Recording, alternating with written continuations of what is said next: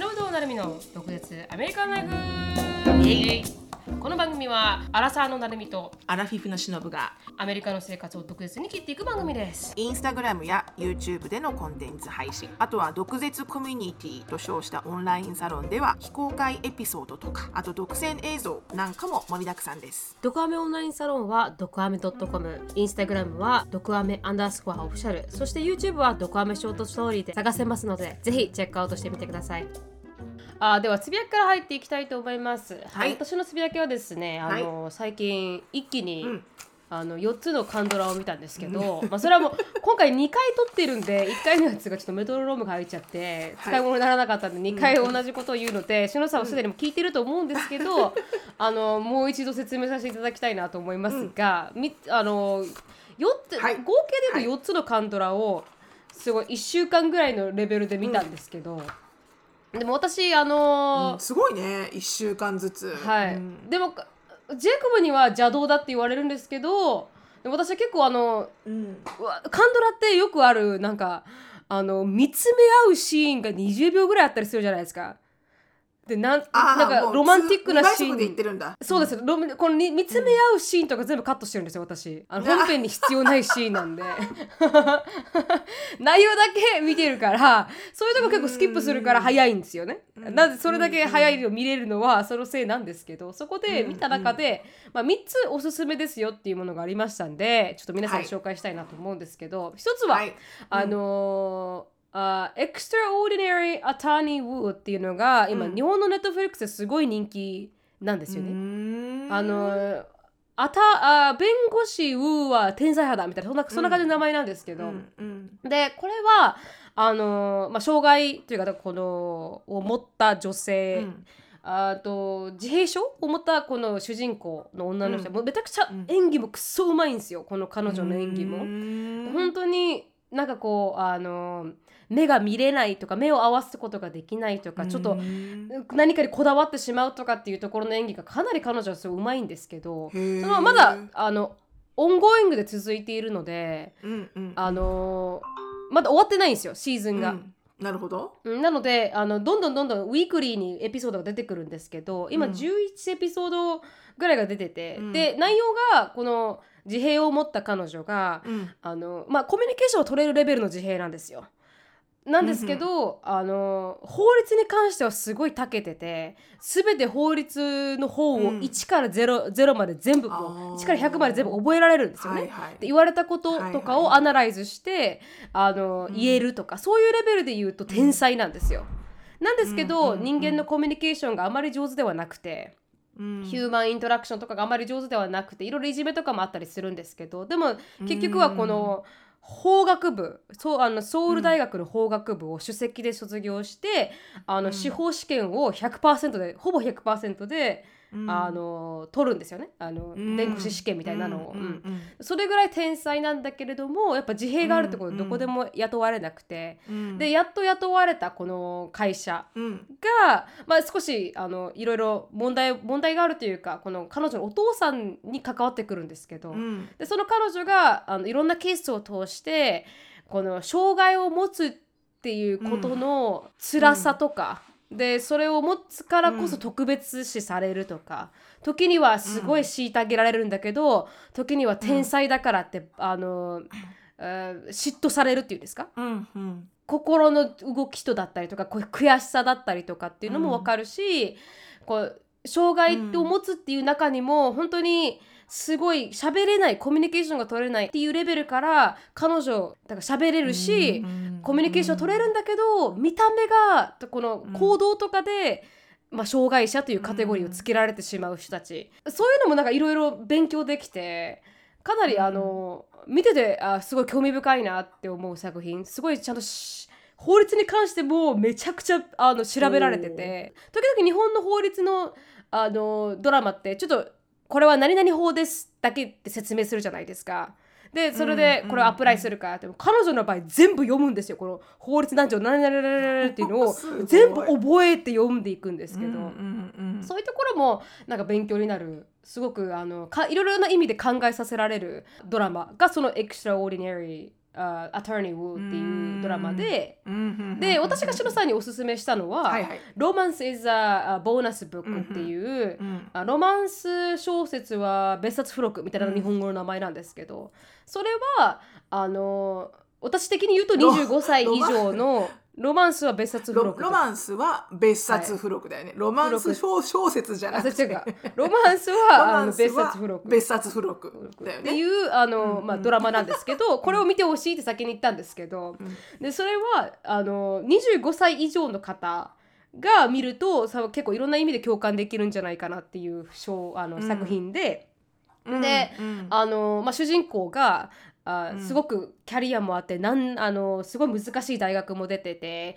で、うん。あの賞まで受賞した女性が、あのうん。7年間主婦として、うん。あのまあ、家庭に入ってしまってでそれで離婚になって、まあ、不倫をされて離婚になった時に、仕事をまた探さないって、正社員の仕事を探しようとしている時にかなりストラゴをするんですよね。だから1年間ホームレスみたいな状態になってしまうんですけど、でうん。彼女があのそれでも拉致開かないからって言って自分のあの学歴を詐称してっていうんですか、このう嘘をついて、うん。高卒である会社に入って雑用として。でそこから彼女のこの生活が始まっていくんですけど、まあ、ロマンスのショー、ロマンスドラマなんであの年下の彼との恋愛も全然あるんですけど、でもメインで私がいいなって思ったのは、うん。この、うん主婦っていうこう、うん。仕事もすごい大変な仕事で、うん。子供をうん。24時間世話しないといけない仕事しないといあとかあの旦那さんをテイケアしないといけないご飯作らないといけないってすごい一生懸命頑張ったんですよ、彼女は。7年間。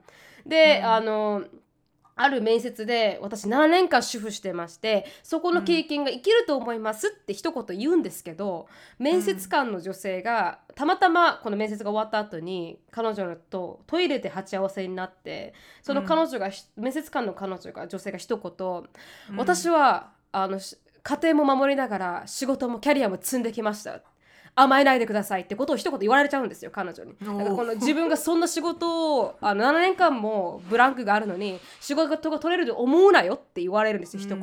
だからこのなんかそこら辺のこうあの苦悩というかっていうところもすごくリレータブルだしそれは彼女のストーリーなんですけど。で他の人たちはこう離婚を迎えるカップルもいたりなんかして。でそれはなんかこう、あることがきっかけで離婚だって女性は叫ぶんですけど男性に対して、うん。旦那さんに対して、うん。だけど一つ一つのこの積み重ねがうん。最終的には彼女を壊してしまうんですよ。精神的に、うんうんそれでもう一人はキャリアをうあの真剣に積んできた女性で結婚も破棄してキャリアだけを積んできた女性の寂しさだったりとか,、なんかこの女性としてすごく共感できる、あのストーリーラインで、うんまあちょっとこの、で年下の男性と出会うことによっての、まあ、このロマンス、キュンキュンもあるというあうんのストーリーなんですけど、そこら辺がなんかこう、あまあ、多くの女性が、まあ、エピソード10ぐらいまでは面白かったですね。その後はちょっと違う 違うなんかこう内容に入っていったんで。そうなんだ。全くもってなんかこう彼女たちがとは違うなんかこうまたもう一つの派生したストーリーに入ってきたんで。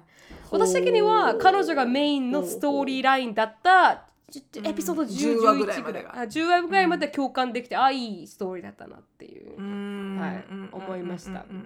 なキキャリアを積むってことがどういうことなのかとか。うん。なるほどねなるほどはい。ね、で最後が、あの最高だけど大丈夫、It's okay to not to be okay っていうこのドラマなんですけど、あのまず主人公たちが綺麗。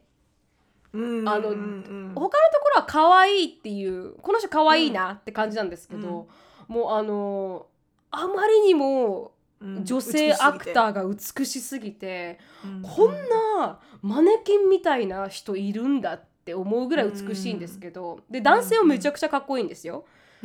ででもその女性の声が全くもってあのディープボイスでそれもなんか あのギャップがあってすごく素敵なんですけど、んん。でそれはなんかこうあの精神的病気を持っている人たちについての話なんですよ、うん。オーバーオール。うん。っていうこれ主人公の男の人が働いているところが精神科医のところでそこで介護みたいな仕事をしていて、うん。でで彼女出会うこの彼女も心に傷を負っていて、でサスペンスなんですけど、サスペンスロマンスあーコメディなんとかみたいなすごいなんか長い名前 description なんですけどジャンルが。ジャンルが。すごいダイバーシティだ。うん。ダイバーシティなんですけど本当にサスペンスではあるんですけど、でそれであのでも本当に何が伝えたいのかっていうと心が壊れた人たちが少しずつ修正していくっていうこのいろんなものに向き合って少しずつ自分のを受け入れていくっていうストーリーラインのもとあの、うん。サスペンスも入ってくるという。これはなんかこどうジャンルを問わずどの方が見ても面白いと思うだろうなっては思いますけど、うん。でもあのーロマンスは別冊付録と Extraordinary Attorney Woo よりかは、うん。あのー最後に見た方が、あ違う意味で。あの私的の好み的には3番目かなっていう、でもサスペンス的にはあの要素は面白かったですけどね、うんでも主人公があまりにも美しいんであのファッションとかクールで、あのうん。ぜひ見てほしいなとは思いますけど、うん。あの見るんだったらこの先に行った2つを見てほしいなとは思います。うんはい。なるほどね。なるほどはねわ、かりました。でもはい。実際これ聞いたのが、なるみちゃんと収録したのいつだっけ？本当にこの最初の収録をしたのこのエピソード。金曜日です。金曜日です。金曜日ですよね、はい。その夜から実は「うん。ロマンス・イズ・ボーナス・ブック」を私見始めたんですよ。はいはいはいはい。どうでした？で今エピソード7ぐらい。はいはいはいはいはいはい。はい。はいはいはいはいはい。はいだから非常に今眠い、うんあ非常に眠いんだ。非常に眠い、うん、昨日一昨日と。はい、はいはいうん。あのでアシュリーと見てて。はいはいはい。であの面白い。すごく面白い、ううん。ん。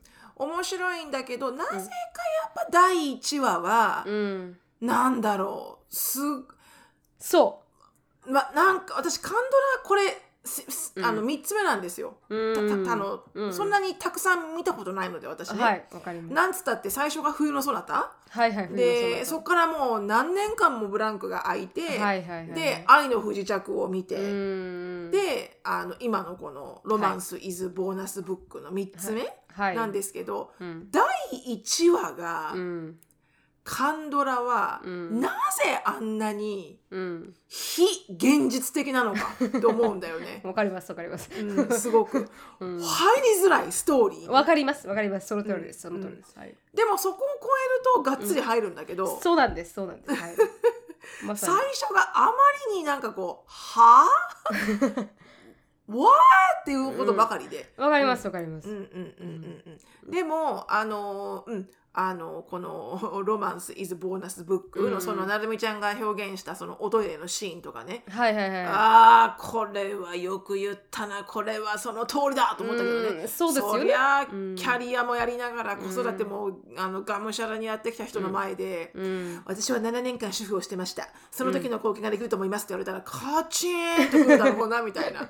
そうですあよね。の物は取りようだけどねはい全部ね、そうですそうです。はい。うんうん、でも面白いです。だからこれからもっと見ていきたいと思います。ありがとうございます。でもなんかこう、うん、だから何と思うけどね。あなたがチョイスしたんじゃん。自分でその茨の道をみたいなね、うん。仕事とね専業主婦をやっていくっていう、うん。うん。だからってこの専業主婦だけ一生懸命やってきた人の方人をこうジャッジする、ねうん。権限はあなたにはございませんって思うけど、うん。それがリアリティなんだろうね。はい。で私見ながらあキャリアは積もうって思いましたしだ どんなことがあってもなんかど何があるかわからないですよ世の中って。でこの将来的に何が起こるかわからないからやっぱりあの自分のためにも何か芯があるものを持っているっていうことがなんかこう女性として結構必要だなってちょっと思いました。なんかそれを見まあ、人としてかもしれないよね。まあ確かに。ううんん。うんまずそのねその子育てに7年間入ったからって、なんでそこまでディスアドバンテージにならなきゃいけないのかっていうところからして私はなんかこううん。腹が立つけど、うん。まあそれは暗黙の了解的な何かがあるんだろうから、うん。なかなかね仕方がないけど、なんかそこはもうなんか全体として取り組んでいただきたいなと思うけどね、まあ確かに。確かに。すごく。うん。でもちょっとあの私そのあの最初のエピソードがはあのなんでこうなんだっていうのすごく共感できるんですけど私一回違う 4, 4つ5つ目を見ようとした時にあの、こう最初のエピソードを見てちょっと吐き気しましたもん。感動。いやきついきついきついきついと思って。どういうところで？いやなんかなんかああ見れんと思いましたね。ちょっとなんかああダメだと思って。何あの公認すぎて？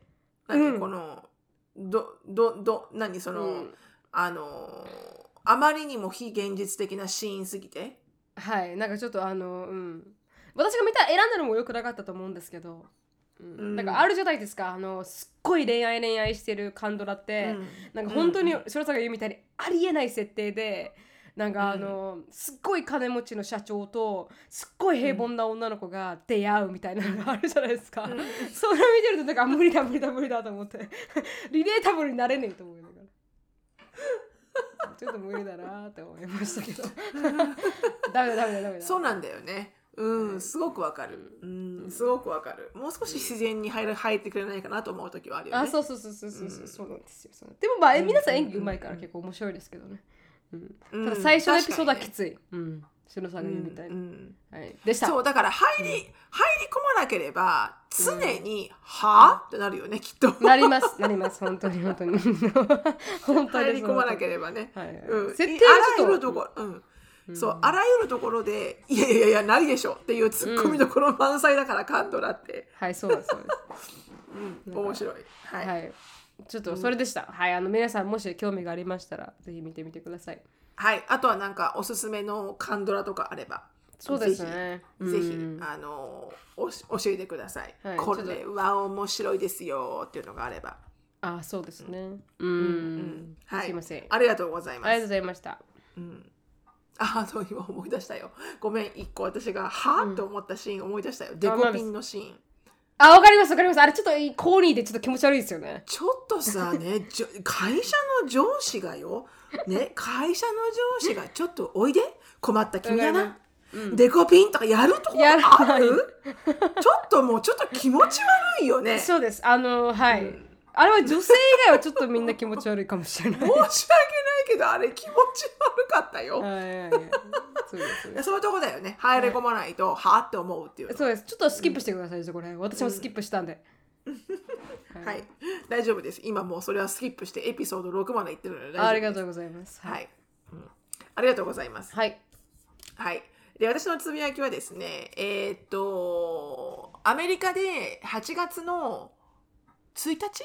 ?2 日、に実際に起きた事件で、私はラジオを聞いていて、通勤中に。うんで、そのラジオのニュースで聞いて、思わずラジオを聞きながら車で、What the F! って言ったやつなんだけど、はいはいあのリンダさんっていう41歳のだ女性がもう20年間ん？12年間かな？それぐらい長い間、スパゲティソースを作るコンテストっていうのがアメリカであって、うん。でそれに出場していて毎年毎年、うん。で結構あのランキング上の方で。でも、最高の成績が第2位だったのね、うん。で第1位は取れていなくて、うん。で今年のあのコンテストでなんなんとリンダさんは、うん。あのものすごい物質をあのスパゲティソースに入れてしまって、はい。それがあのバレて、うん。あの懲役実刑あの何年、うん。15年だったかな、うん。15年の犯罪者としてなってしまったっていう事件で,、でうん。これはあのもう2回目の取り直し収録なのでなるみちゃん答え知ってるんですけど、はい。すいません。してしまいました、えーはい。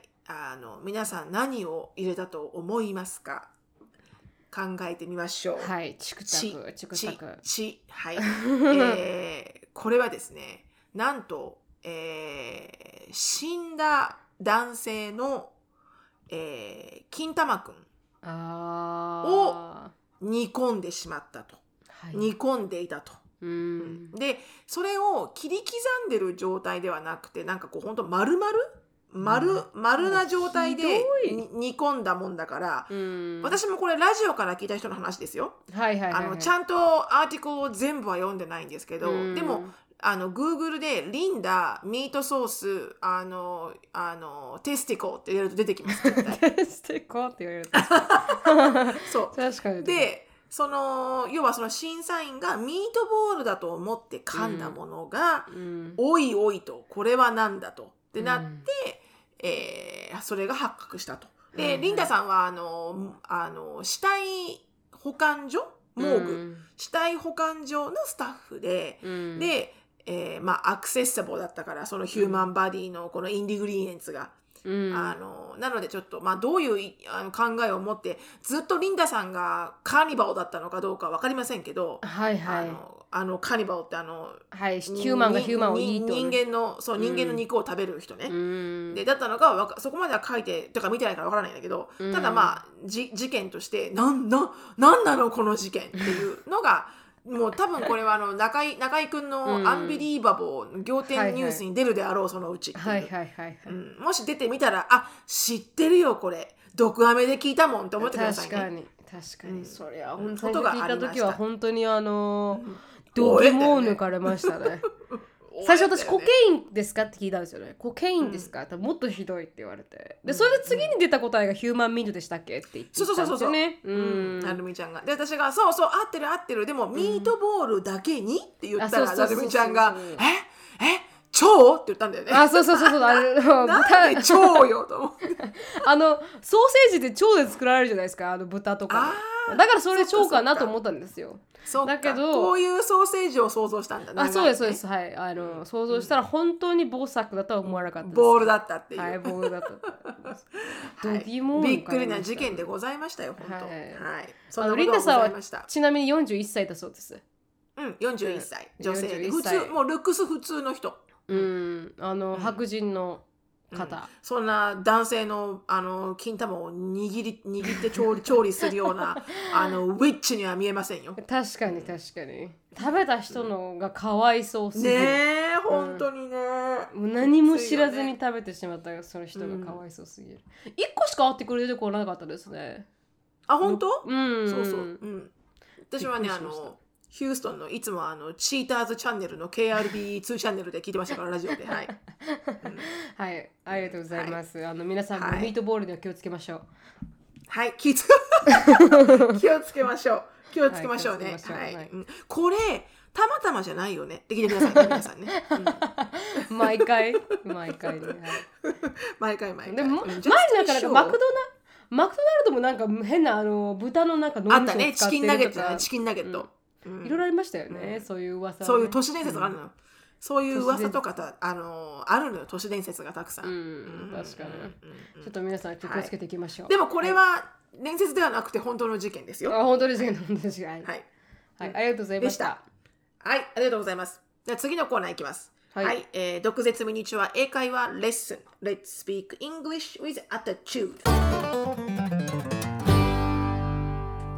で、えー今日はですね、その食べ物っていうところからヒントを持ってきて、はい。あの、いいよいいよ、もう遠慮しないでどんどん食べてっていう時に、なんて言うでしょうっていう英語はい。を、えーまあ一般的に日本人の人っていうかこれシチュエーションが私ちょっとあのあのあるその、まあ、英語があまりできないできない状態の日本人の、うん。えー方が、えーそのあの現地のローカルのアメリカ人の子供たちにあのどんどん食べてね遠慮しなくていいよっていうふうに言いたいんだろうなっていうシチュエーションで、はい。彼女があの「Please eat more」とか「うん。あの Don't be shy」って言ってたんですよ。うんうん、Please go ahead eat more ってう言って、ん。Are you full? とか、うん。あのお腹いっぱい？とかね、Don't be shy って言ってたんですよね。恥ずかしがらなくていいよみたいな。うん。で、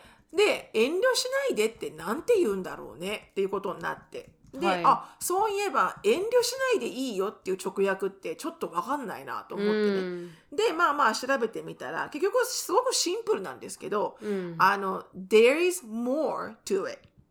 So, please go ahead. とか、うん there is more of where it came from. う So, ん please go ahead. うん、 Don't, don't be hesitating. とかね。うん、なので、there is more っていうのが、もっとたくさんあるよっていう直訳なんだけど、それを 遠慮しないでねっていうふうに使おうとはクリックしないじゃないですか。確かに確かに。うん、なんとなく。うん、でも食べ物とか飲み物に対して、あの遠慮しないでねたくさんあるから、うん。みたいなことを言った時は、うん。あの There is more っていうふうに言えば、あの Please help yourself とかって言えばいいんでしょうっていうことでした。はい。ありがとうございました。ありがとうございました。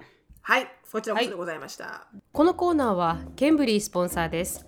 ケンブリーはオンライン英会話のパイオニアで、いつでもどこでもネイティブの方とお話しできるサービスになっています。紹介コードの毒舌 DOKUZETSU を入れていただくと初回の15分無料になりますのでぜひ試してみてください。では今日のトピックに移りたいと思います、今日のトピックはあの Quiet Quitting っていうあの、新しいバズワードがあのしのさんがよく聞くワードだったということで、トピックに選ばせていただきました。で、あのーまあ、ほぼそもそもクワイエットクイリングは何なのかという問題なんですけど、しのさん、あの説明お願いします。はい。これ、私もこれは、またこれがまた、あの、あのつい最近、あの、FOX ビジネスニュースを見ていて、で、まあ、FOX だけじゃないんですけど、ABC でもなんでも、なんか、はい。あの、たくさん聞いて、この言葉を。うん、で、なんぞやと。それはクワイエットクイティングなので、クワイエットは静かに、で、うん。クイティングはやめる。うん。だから、まあ、静かに、まあ、このパンデミックでね、あのはい。リモートワークだし、なんかみんなが静かに仕事を辞めてってるのかなって思ったんですよ、最初。うんうん。うん。そしたら違くて、はい。あの要要はあのもうゾンビ化？仕事をしながらもワークゾンビと化していると、うん。っていうのはもうあの最低限の仕事だけをする。で、うん。あの会社でやらなきゃいけないあだからやらなきゃいけない最低限のことを8時5時でやる、それ以上のこともしなければそれ以下のこともしない。うん。なので、あの要はこの英語で言うとすごくわかりやすいんだけど、うん。あの just enough to get by,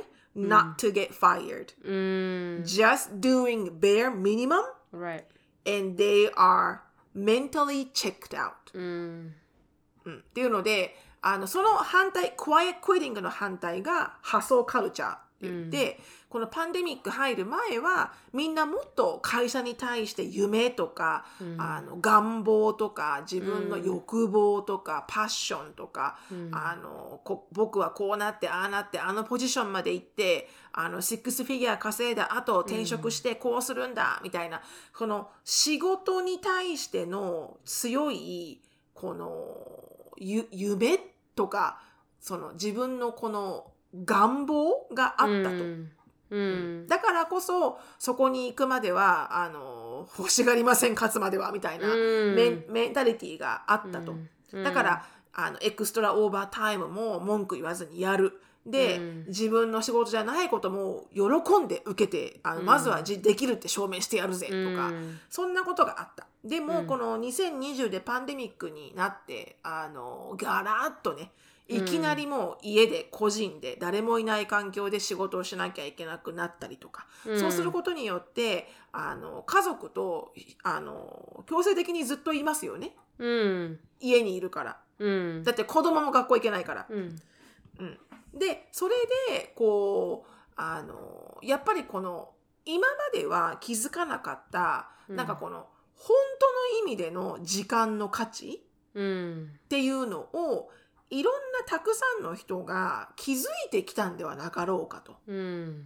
今までは仕事に行くことが当たり前で1日8時間から10時間家にいないことが当たり前だったから、うん。帰ってきて子供が寝てるね寝顔を見てチュッとかやってね、うん。あの朝朝だけ子供たちを見てあの出迎えするみたいなのが普通だったけど、うん。毎日子供と奥さんと一緒に食卓を囲んでうん。ご飯を食べてたら、うん。これだよなと人生の本当の幸せはと、うん。このこのために稼いでるんだよなみたいな。うん。だ子供のこんなに子供の成長が早くてこんなに家族との時間って本当に楽しくて有意義で、うん。本当になんつうの100%幸せな時間。でこれを8時間も10時間も犠牲にしてうん。やるだけの価値が会社にあるのかと。うん。っていういろんな意味で時間に対する価値観の見方っていうのが、うん。このパンデミックでいろんな人が価値観を揺すられて根底から。うん。それで今もテキサスなんかは6割以上あの、うん。当番制で半分がリモートで半分が出勤みたいな会社が今多いんだけどテキサスはね。はい。うん。でもそれでもやっぱり今までだったらちょっとこの営業時間外のミーティングがあるよなんて言っても、うん。あいいですよ。あの出ます出ますみたいなうん。アタチュードだった人が、うん。えすいません5時で帰りますだって子供帰ってくるんでとか、うん。夕飯作んないといけないんでっていうことをうん。普通に言う。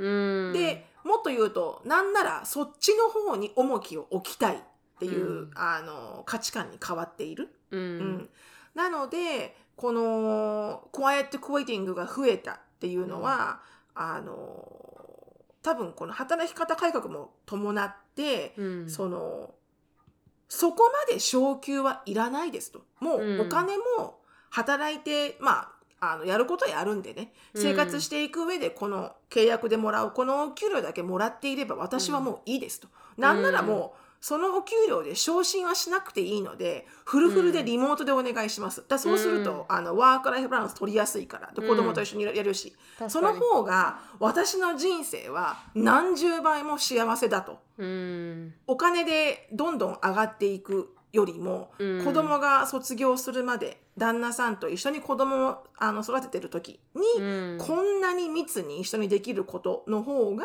うん。私はお金よりもこっちの方がいいです。っていうことで、クワイエットクイターの人たちが増えている。うん。でこれがどういう社会現象をあの巻き,、えっと、巻き起こしているかっていうのが、うん。FOX ビジネスニュースで言っていたんだけど、うん。今実はアメリカのあの雇用の現状っていうのはすごくウォームマーケットになっていて、何を言うかというとあのパンデミックの時に一気にコールドマーケットになったのよね、まあ、全く仕事がなくなった、ね。うん。レイオフファーローいろんなものがあって全く仕事がなくなった。うん。でその時に仕事をいきなりなくして私もそうだけど、うん。なくしなるみちゃんもそうだったよね。うん。で探そうとしてる時ってものすごかったのよ。一件の応募に280人とかボンって一気に来るみたいな。で,、ね。その時のイメージのまんま今あの持ってる人がいるとすると、えーもうそれはあのイメージを書き換えてくださいと。うん。今この時点でのアメリカの雇用状況って全然あの違っていて、うん。あのものすごく仕事の方がありふれていて、うん。えーじ需要に供給が間に合っていない状態だと。うん。だから要はたくさん仕事はクリエイトされて、うん。あのいろんなところの業界も戻ってきてたくさんのポジションが空いていて、なんか今11.3ミリオンジョブがあるんだって。うん。なんだけどあの申請してくるその休職をしてくる方たちっていうのうん。が非常に取りづらくなってると。うん。なぜかというと特に皆さんキャリアアップを目指して仕事を辞めないから。うん。でなんならもう今のまんまでいいから仕事を探していないとか。うん。でなんなら2020年からパンデミックに入ってあの全くもって違うもうあの副業という形でやっていたものがメインの仕事になってうん。これでも別にベアミニマムで生きていけるから、うん。あの生活レベルを下げてで、うん。それでいいやとっっていう、なんかそういうクワイエットクイティング現象がこの、あのウォームマーケットアメリカのあの雇用状況が今ウォームマーケットであることへのこのこんこう貢献になっていると。うん。でそれをもとにこの FOX ビジネスのコンサルタントの方が言ったのはうん。クワイエットクイターでもね何も悪いことはないと。うんうん、だって会社にあのやらなきゃいけないことはやってるから。うん。ただそれがもしクワイエットクイターでいることが、えーそれでいて、えーだから仕事は特に楽しいとは思ってないはずだよね。うん。クワイエットクイターさんだから、ね。パッションはないですからね。パッションはないいよね、うん。とりあえずい来ます。真面目にやります、はい帰ります。だから、もう完璧なんかもうレイバー系だよね。うん。事務員さん的な、だからその、でもそれがすごく例えば心の中でつまらない。もう仕事の、仕事に行くことがつまらないし苦痛、うん。うん。っていうんであれば今ジョブマーケットは暑いからうん。あのくわ諦めないで転職した方がいいよ。で、うん。もし仕事はつまんないしまあ、うん。つまんないけど別に苦痛で苦痛でもないから。で、うん。8時間で帰ればもうあとは子供たちとかあの家族と一緒にいればいいしってことでそれでも all OK になっているならいいよとそのまんまで。うん。うん。でもハッピーじゃないなら自分の仕事に対してハッピーじゃない satisfy されてないもっと自分には何かあるはずだっていう考えがあるんであればのクワイエットクイターだったら、うん。あの今のジョブマーケットは熱いから、うん。あの諦めないで、うん。あの仕事を探しての旅に出るべきその価値はあるよっていうのが、このフォックスビジネスのコンサルタントの人の話でしたと。うん。はい。うん。それがクワイエットクイティングっていう今トレンドになっている言葉の、あのニュースの、うん。えー内容でしたと。はいはい。で私もすごい聞いててとってもこう、リレータブルではあったんだよねとっても。はい。であの私自身あの性格的にクワイエットクイターになれない性格。うん。どどうしても目の前にあることを、うん。あの100%の力でやってしまう人間なので私は、うん。どどどの仕事であっても、うんだから非常に空回りが多いんだけど空回りして空回りして、でうん。愚痴って愚痴って泣いてまた戻るみたいなね、うん。あのそういう私サイクルって自分よく分かってるのであのでもそれってクワイエット。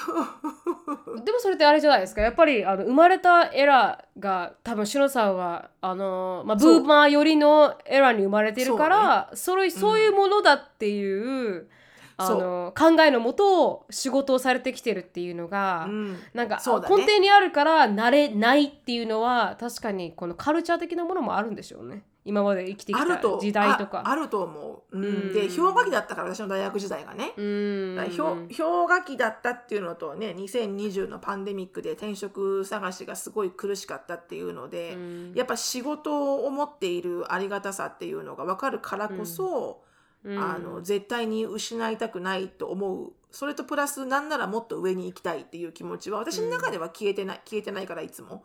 だから、うん。クワイエットクイターには確かになみちゃんに言う通り私の、あのーエラーもあって、うん。ならないと思うんだけど、うん。でもこのパンデミックによるこのいろんなメンタルヘルスがうんぬんって言われてるじゃない？うんでこの人間のメンタルに及ばこのお人間のメンタルに及ぼすうん。あの状況がうん。こういうふうに社会現象になっていくわけじゃん。うん。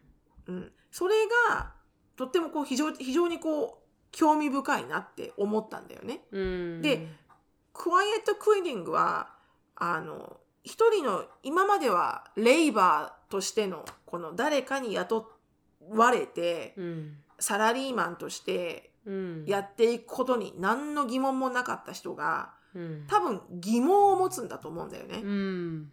うん、だから働き方を変えていこう。もっと自分のワイクランフワイクライフバランスを変えていこう。自分の時間っていうのはもっと自分で、うん。あのしっかりリスペクトして自分の時間の使い方っていうのを、うんあのもっとこう自分でコントロールを持とうみたいな、うん。多分ムーブメントのように私は思うのよすごく。うん。だからこれ会社は非常にあの、うん。苦しいと思うんだよね。うん。だから会社が今まではこうあのこういう風なキャリアパスがあるよ、こんなところまであのお給料が上になるチャンスもあるよなんて言ってたところで人参をねぶら下げてたけど、うんその人参がもう全員に対して人参じゃないわけよね。うんそうですね。うん、だからどういうところで会社はロイヤリティをキープして、うん。そのプロダクティビティをキープしていくかって、うん。こうなってくると非常になんかこう会社にとってはすごくあの一人一人の人材投資に対するプロダクティビティを上げていくにあたって、このクワイエットクイーティングってものすごい難しい対応うんだなって思うけど、だだって別に迷惑かけてないんだもん。うん。ちゃんと来てるし、ちゃんと仕事してるし、うん。ただエクストラを求めることができなくなったみたいな感じ。うん。うん。このトレンドが多分始まったのが調べてみるとなんかあの、うんベイジンで働いてるエンジニアの男の人がなんかこうん。のクワイエットクイーティングをなんかこう説明しててみたいな。でこのコロナになって自分が何が重要だったんだろうって調べてみたら結局家族だったし趣味だったしって自分幸せじゃなかったってことに彼が気づいてそれがすごいバイラルになって今、あの TikTok 上で。だから若い人のムーブメントなんでしょうね。ジェネレーションがうん。多分、ジェネレーション Z がお親を見て気づくんでしょうね。親のこのがむしゃらに働いてる姿を見て自分こうなりたいのかなって思うんだろうなって、なんかジェイコブのこのいとこもあの、うん。アルバマにいる親がすっげえ働く人だったんですよ。うん。だから子供誰も大学行かなかったんですよ わかります。でも親はその世代の人だから大学行かないと道は開けないと思ってるんですよ。でも子供はみんなジェネレーション Z だから、いやいやいや、仕事だけが全てじゃないじゃんっていうことをうん。すごいアーギューしてるんですね、2人で。うん。だから結局なんかこう、そういうのもなんかこう新しいトレンドとして出てるんだけど、企業側からしたら全然意味のわからない現象が起きてるんだろうなと思いますようんね。うん。だからすごいものすごい大きいシフトしていくところに私たちは今いるんだなって思いますけどね、うん。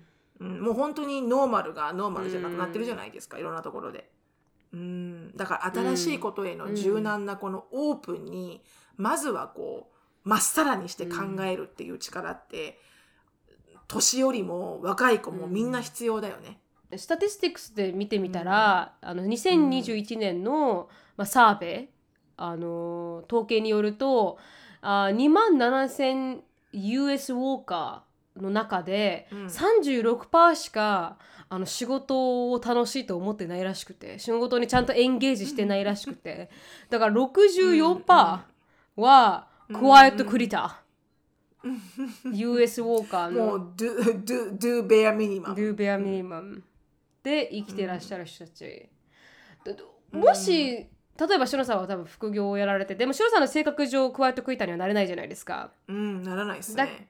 でもあの副業も忙しいっていう中で、自分の比重が副業の方、副業は多分シロさんが好きだからやってらっしゃると思うんですけど、うん。うん。副業の方が楽しいからうん。やっあのもっと頑張れちゃうってやっぱ思いますか？2つ持ってて。クワイエットクイリングの理由が仕事がエンゲージングじゃないから、うん。クワイエットクイターになってしまうっていうのが、まあ、一理あると思うんですよね。だから忙しすぎるとか仕事が、だかうんらそういうのを考えるとやっぱ楽しいとあのクワイエットクイターになりにくいっていうんですか、うんうんうん。あのー副業はもちろんあの、うん。副業やってる間はあのーもちろんねほん本来ならあのカウチでのべーっとカンドラでも見てる時間を、せかせか働いてるから、そこまでしなくてもって思うんだけど、そそれはたの、うん。楽しいからできてるんだよね。うん、完璧に。楽しくなかったらわざわざ、ほ本業やって帰ってきてご飯作って疲れてるのにあの副業やろうと思わないじゃないですか。ですからね、うん、でもそれは私の中で楽しいしあのうん。それがリウォーディングだからや、まあ、要は趣味みたいなもんですよね、副業は。ただ、うん。本業のクワイエットクイターに私がなぜならないかっていうのは要はその、もちろん時間の価値だからね。時間の価値で、この家族と過ごす時間の方に比重を置くべきだっていうふうにもあの生活していくには生活していくだけのお金があればもういいんだと私は。これ以上のうん。何もも、あのも求めないので会社からは。だから私に対しても会社は求めるなと、うん。だからベアミニマムでやってあとはもう一切関係ありません。会社のメールも見ませんもう夜は、とかね電話も出ませんみたいな感じよね。でうん。そういうのにはあの私がなれないんですよ。うん。性格上。性格上。だから、うん。あのまあプラスもって言うと今の会社がそういうのものすごい今の会社ホワイトなのであの、うん。勤務時間外の電話とかものすごい気をつけてくれるんですよ。はいはいはい。で絶対に来る時は完璧に何かの緊急なんですよ。うん。だからこそ出る私はちゃんと。はいはいはい。勤務外でも。あなんかあるんだろうなと思うから。うん。うん。でもあのまだちょっと話はずれますけどあの、今やっている私のんと確かに確かにサラリーマンだから時間の自由がないですよね。だそこは一番きついところ？ううん。んでもなんだろう。そのクワイエットクイティングはあの、私の中ではいこうなってしまうのは非常になんかこう流れ的にわかるんだけどパンデミックうん。で時間のクオリティで家族がっていうのはね、でも、うん。でもさどどうあっても8時間そこにいるわけじゃん自分が。うんうん。だったらプロダクティブでいたくないって思うのは私の性格なんですよねきっと。はいはいはいはいわかる？確かにその通りどうであうん。れ、whether you like it or not, you spending うん。your time there でしょって。でうん。もしそこでメイクディシジョンして、こんなバカ出た時間はもうやり過ごしたくないよ、この会社にって言って、うん。やめたら別だよ、話は。はい。あだったらう、もう、メイクチョイスしてやめたからね。でも、うん。どうであれ、クワイエットクイターでいようがなんだろうが、そ、そこに8時間いるってことは、あの、うん。せっかくだったら、もっといい8時間にしたくないって思うのが、多分私の性格。うーん。それをクワイエットクイティングしてベアミニマムしかやらないらもったいなくないって思ってそうしまうそうそういうもったいなくない、って私は思ってしまう方、でもそのクワイエットクイターさんからしたら、まあトラディショナルなクワイエットクイターさんからしたらあの、うん。もう何にも言わないで見ざる聞かざる言わざるみたいな。私とりあえずここでゾンビだからっていうメンタリティーをね、はいはいはいはい。それは私はできない性格上、うーうん。んでまあいろんな理由があるかもしれないですけどね,、うんうん。そうね。本当に仕事があのなんていうの雑雑務というかただコンピューターを打つだけだったら、うん。なんかそれ以上頑張っても上に行けないって思うと、うん。まあベアミニマムで給料出ればいいか、うんうんあのあれ祝日も休みだしみたいな感じなのそかうね、うん。それかなんかこうこうあんまり上司が良くないから、うん。頭をミュートにしてるのか、うん。なんか、うん。いろいろあるかもしれないですけどねね。確かに、うん。うん。うん。まあでもこのクワイエットクイティングっていうトレンドになっているっていうのと、うん。あまりジョブがこう需要と供給が需要の方が多くて供給が少ないっていうこのアメリカの現状がちょっと興味深かったので。あのうん。ぜひね皆さんとちょっとトピックとして挙げてみました。なんか皆さんの中でもあもしかしたら私はめちゃめちゃクワイエットクイターかもしれない。でもスーパーハッピーなクワイエットクイターですとか、うん。うん。なんかやめたいのにやめれないクワイエットクイターですとか。なんかいろんなパターンがあると思うので、なんか皆さんのねこのワーキングライフで何かこう、うん。思うことがあればあのお便りください。うん私は高校の時あのクワイトクイターでしたね学校の早いな早い。あこう 早い早い。高校の時私あの目標が多分大学に行くではなかったんで、うん。留学だったじゃないですか、うんうんうんうんだからもうほぼ途中から完全にクワイトクイターで、うん。ベアミニマムで、ある程度成績取れてたらば、全部あのね。英語にはい、英語にだけ集中して勉強集中して卒業できるくらいのベアミニマムをやってましたね、うんうん私もクワイエットクイターでしたでもそれはさ目的があるクワイエットクイターじゃん。確かにその通りだ。あだからそれが今はみんな時間なんじゃないの？家族との時間を過ごせればいい。これで別にあの健康保険だけもらえればいいとかね。うーん。だからそういうのでは別に他でフルフィルされてるからいいんだろうね不幸せではないんだと思う。うんアンハッピーではない。んだと思う、うん。うんやっぱ全部100%やるって疲れますからね。疲れるね。どっかちょっとうん。空気抜かないといけない時に、うん。それが仕事だったりとかするんでしょうね、んんん。空気抜く場所が、ね。そうそうそうそう、う。んすごく思います、うん、じゃあ皆ささんのあのクワイエットクイターになった原因、うん。とそしてなぜクワイイエットクイターなのか、はい。でクワイエットクイターとして何をやっていらっしゃるのか、うん。副業してるのか家族との時間を重視してるのか、ぜひあの皆さんのクワイトクイターのストーリーをはい。ぜひぜひ。募集したいです。私は99ですとあ言ってください。あはい。はい、うお願いします、はい。ありがとうございました。よろしくお願いします。質問によろしくお願いします。では質問に行きたいと思います。はいお疲れ様です。ペンネームすみれでお願いします。とはいいうことで、私は26歳、カナダに住んでいる4年の悩める無職の就活生。長女で責任感が強いが、恋人にはとことん甘えたい。若干 daddy issue ありなため、年上が好き。の彼女から、すみれさんからの質問なんですが、はい男性1 3年一緒にいる彼氏35歳。将来は彼のお母さんが選んだ花嫁と結婚するためいつかはこの関係を終わらなければいけないしいつかいつそれが終わるかはわからない。恐怖と戦っている、けど好き。ご飯はいつも払ってくれるし精神的に支えている安心感ありが男性1、うん。はい、男性2、うん。最近彼と喧嘩した時やけ酒ならぬやけオンラインデートアプリをした時に知り合った人28歳。共通点たくさんで話して楽しいし見た目も悪くない、うん。1.2回目のデートいい感じだったのに3回目にして初デートのディナーで3000円を割り勘にしてしようとしてきた。けど、I like you と言われた私の頭はいつ今の彼のお奥さんが見つかるのか怯えながら恋愛するよりも新しい恋愛に行くべきと思うのですが私の心はまだその決意ができませんと。うん成美さん、篠宮さんならどうしますか？っていう質問でした。え35歳の男性は既婚者なの？違います。将来は彼のお母さんが選んだ花嫁と結婚するためいつこの関係が終わるかがわからない。ああこの35歳の男性はもうお母さんが、その方の母親が選んだ女性と結婚する運命なんだ。運命をたどっていて3年付き合っていると彼女と。とこのすあのすみれさん3年付き合っていていつそれがお起こるかはわからないのでえ？毎日恐怖と戦っているとけどすみれさんとの結婚はないってことね。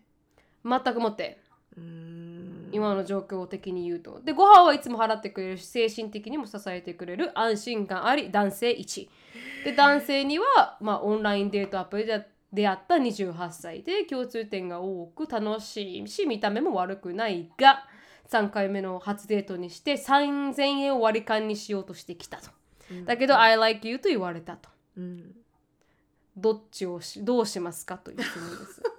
今までなないぐらいあの淡々とされたあの質問ないんですれてるね。ね。うんすごくこう プラクティカル。イズされてプラクティカル。うん 本当に。とってもプラクティカル。うんはいわかりやすくて素敵だと思います。うんでも未来がない人を私はまず切るかな。うん、確かに。私は。うんうん、もう完璧にこれが未来がないって分かってるならね。そうですね。確かに。うん選ばれないんだとしたら、うんお嫁さんとして。うんこの男性もく辛くないのかねまあ要はこうのん決められた結婚をする運命にあるなんだろう何らかのこの何かあるのかな家族のこのビリーフがね。うん。うん、多分、ウェルシーなのかもしれないですしね。うん。で結構やっぱ、お金持ちのところは、こう名前で結婚させたいか、うん。あの、まあ、血、血柄、違うな、なんていうんですか、そういうの？家柄じゃなくて、あの、血？白人は白人、うん。血縁？白人は白人、韓国人は韓国人って結婚させたいのか、うん。あるじゃないですか。やっぱアジア人であればあるほど同じ血が流れてた方がいいっていう韓国も結構いたんですよ。私の前の彼氏の方、いベトナム人だったんですけどやっぱお母親はベトナム人がいいって言ってたみたいですよね、うんうんうん。うん、やっぱこう付き合ってもらうなら、カルチャーもすでに分かってるから、やりやすいみたいなうん。うん感じではありましたけど、なるほどね。うん、なるみちゃんはどうする？これ。どっち選ぶ？私は多分2番を選ぶと思うけどうーん。私は多分どっちも選ばないかもしれないですね。あもうどっちともバイバイする。だから別にこうすぐ切れるわけじゃないと思うんですよ。だからね恋愛ほどなんかドロドロしたものはないから、でもさ1は別に本当に白さんが言うみたいに将来なさすぎて、うん。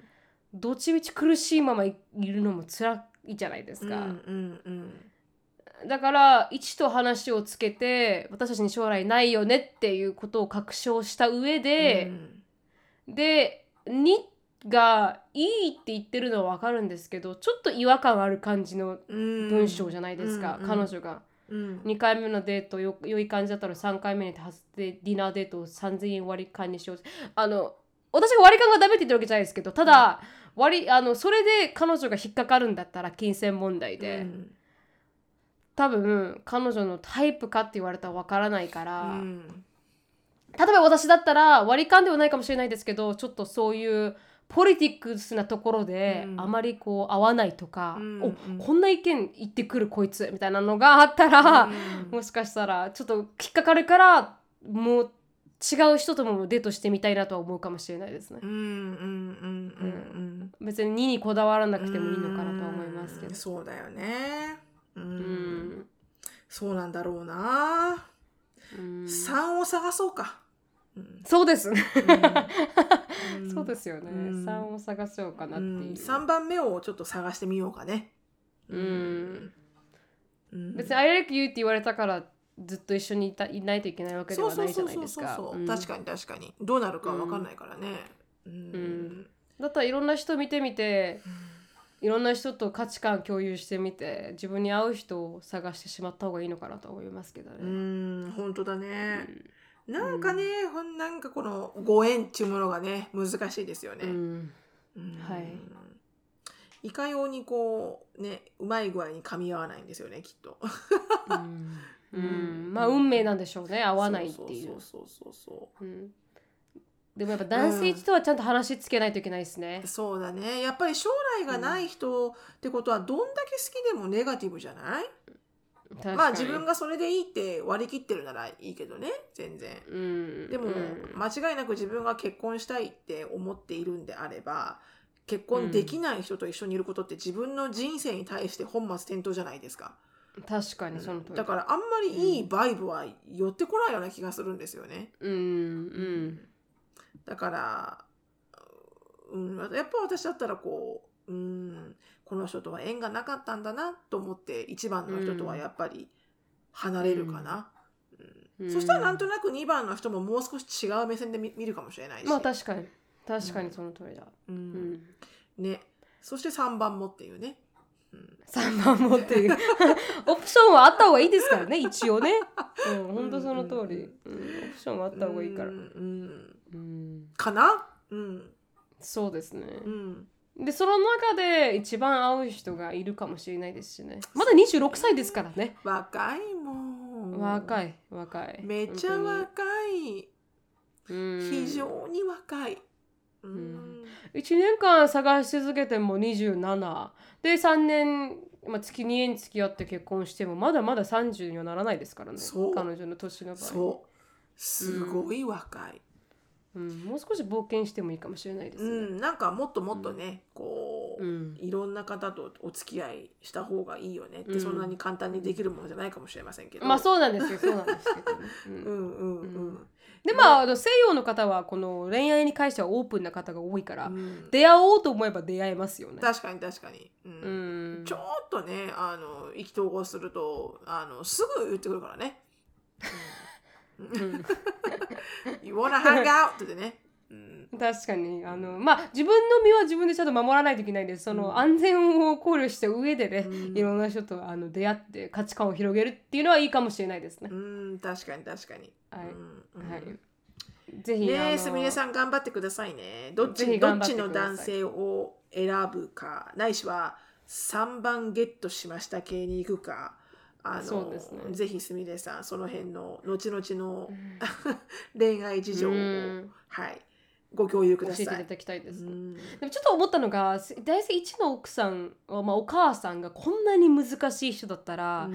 結婚しても難しいと思いません？結構できたとしても。もうそれはもうお母様お母様っていう人じゃないとダメよね。